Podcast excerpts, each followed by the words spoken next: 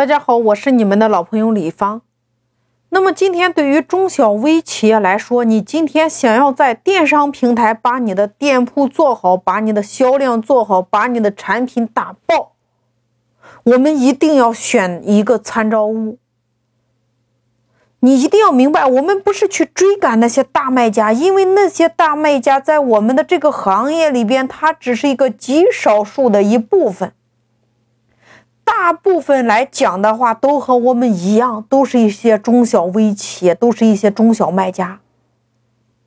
所以说，我们只要超越了和我们一样的竞争对手，那我们就相当于我妈，我们把这个。行业百分之九十以上的卖家给超越过去了呀！我以喜马拉雅为例，喜马拉雅上，你的新品，无论你是付费的还是免费的专辑上线之后，你都会获得平台先给你两万的流量推荐。这两万它不是一天给到的，它是五百、五百、五百的给你推荐。如果这两万给你推荐完了，你的播放率、你的完播率、你的点赞量、你的好评率，或者说你的成单量，在这同一类的数据中，你跑赢了，你才能进入到第二轮流量推荐里边，你才能进入到第三轮、第四轮，直至你这个产品卖爆。所以说你在任何一个平台道理都是一样的。那么我们回过头来再来说，为什么不让你去关注那些大的卖家？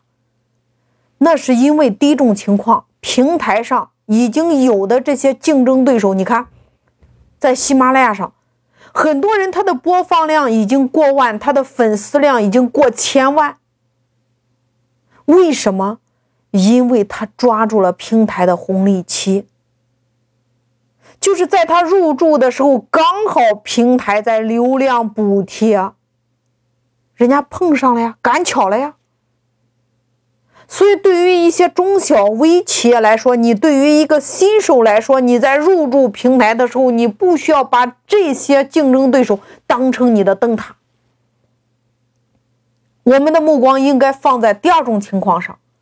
第二种情况是什么呢？就是跟我们同一个起跑线上的，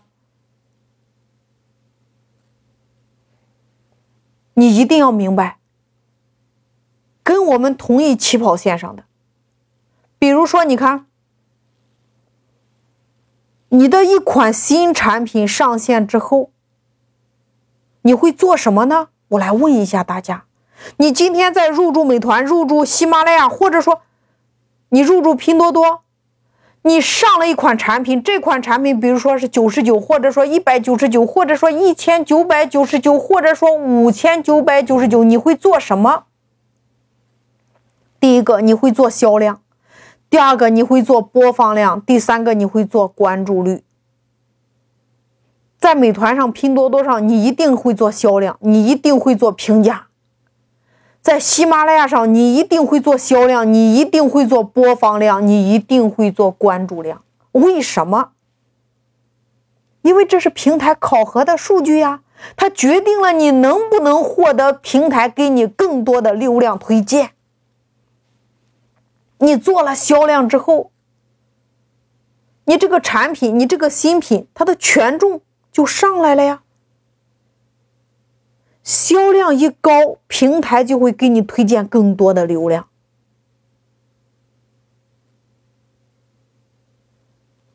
在喜马拉雅上，对于一张新专辑上线，平台都会有两万的流量扶持。他先给你推荐两万，两万了。如果说你的播放量、完播率、关注率、点赞率、评论率。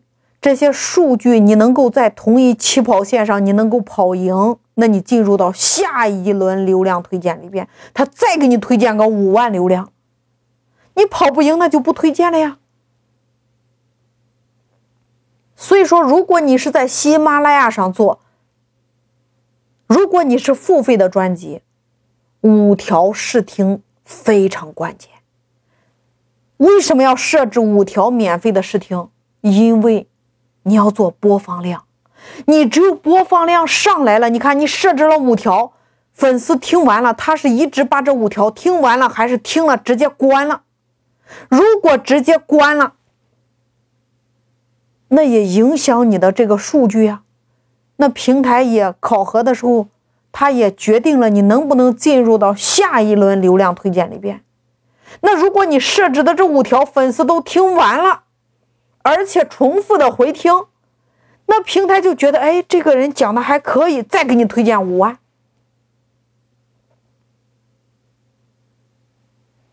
所以说，接下来粉丝只有先来试听，你吸引更多的人来试听，接下来才会有成交的这个动作。这叫先体验你，体验你觉得哎还行。